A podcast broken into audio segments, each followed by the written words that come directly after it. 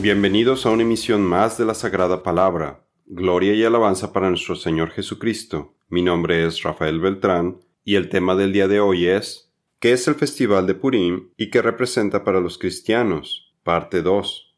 En la primera emisión del Purim vimos la historia de los judíos y la influencia que tuvo Esther al evitar un genocidio. Ahora veremos cómo su ejemplo debe ser replicado en cada uno de nosotros para salvar a nuestro círculo de influencia y mostrar la providencia de Dios que está en todas partes.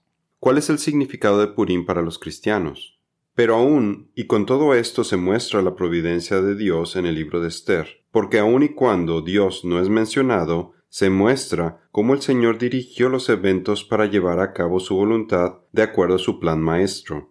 Providencia significa proveer, y sin la proveeduría de Dios no somos nada. Dice Jesús, ciertamente yo soy la vid, ustedes son las ramas.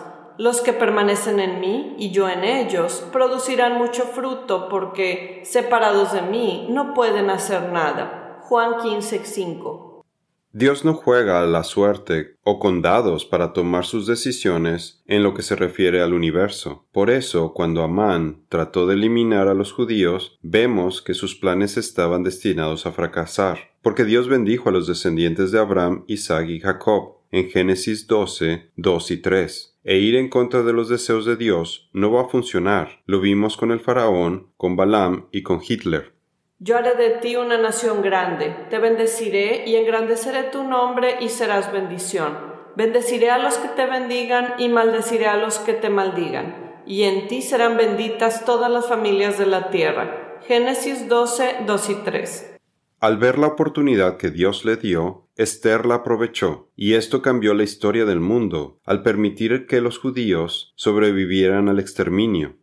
Así que, como cristiano, examine cómo Dios está trabajando a través de usted y que día con día lo está preparando para el momento crucial en su vida, en el que puede cambiar la vida de otras personas. Aproveche cada oportunidad para ser parte del plan de providencia de Dios. Algo interesante a mencionar acerca del significado del libro de Esther es el nombre de Esther, el cual se deriva de la palabra hebrea seter, que significa oculto o esconderse y los libros de la Biblia fueron escritos en rollos, que en hebreo se dice Megilá, que también significa revelar. Así que al decir el rollo de Esther, que se lee durante el festival de Purim, estamos diciendo revelar lo que está oculto. Como cristianos tenemos la oportunidad de revelar la obra oculta de redención de Dios para aquellos que no la ven.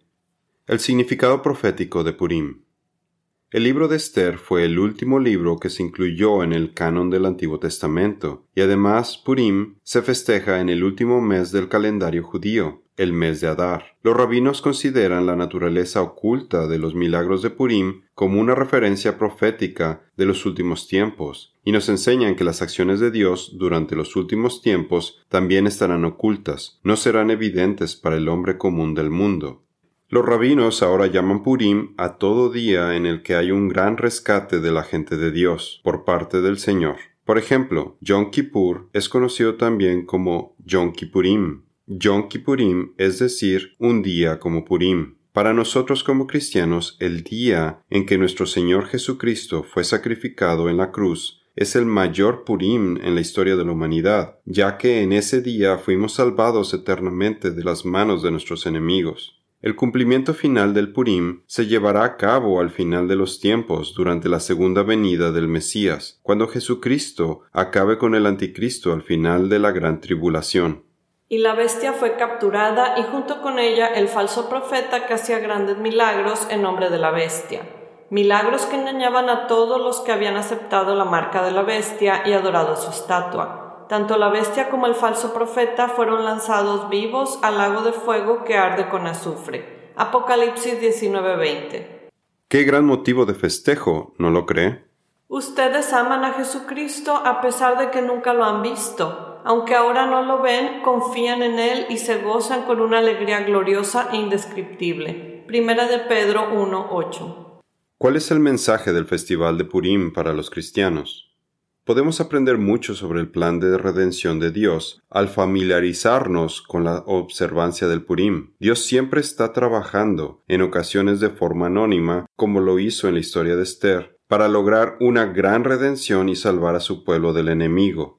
El día en que los enemigos de los judíos esperaban ganar el dominio sobre ellos, se convirtió en lo contrario, de modo que los judíos mismos ganaron el dominio sobre los que los odiaban. Esther 9.1b.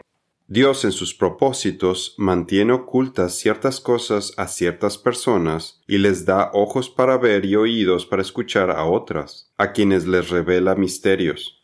Dice el Señor, endurece el corazón de este pueblo tápales los oídos y ciérrales los ojos. De esa forma no verán con sus ojos, ni oirán con sus oídos, ni comprenderán con su corazón, para que no se vuelvan a mí en busca de sanidad. Isaías 6:10. Los oídos para oír y los ojos para ver, ambos son regalos del Señor. Proverbios 20:12.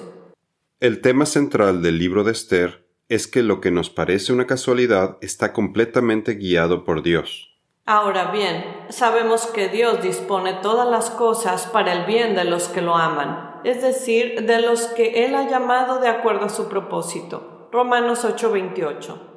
El mensaje de Purim es que Dios es fiel para mantener a su gente a salvo y usará a cualquier persona para sus propósitos, si nos arrepentimos, confiamos y le servimos, de la misma forma que Mardoqueo explicó a Esther cómo servir al plan de Dios.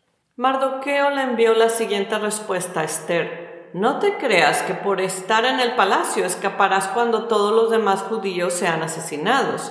Si te quedas callada en un momento como este, el alivio y la liberación para los judíos surgirán de algún otro lado, pero tú y tus parientes morirán. ¿Quién sabe si no llegaste a ser reina precisamente para un momento como este? Esther 4, 13 al 14.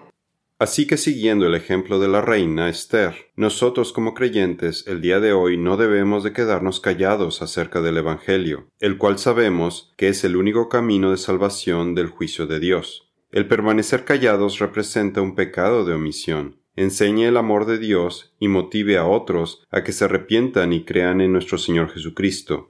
Entonces les dijo Jesús, Vayan por todo el mundo y prediquen la buena noticia a todos. Marcos 16:15. A cualquiera que me confiese delante de los hombres, yo también lo confesaré delante de mi Padre que está en los cielos. Y a cualquiera que me niegue delante de los hombres, yo también lo negaré delante de mi Padre que está en los cielos. Mateo 10, 32 y 33. Esto es todo por el día de hoy. Los esperamos en nuestra siguiente misión. Que Dios los bendiga.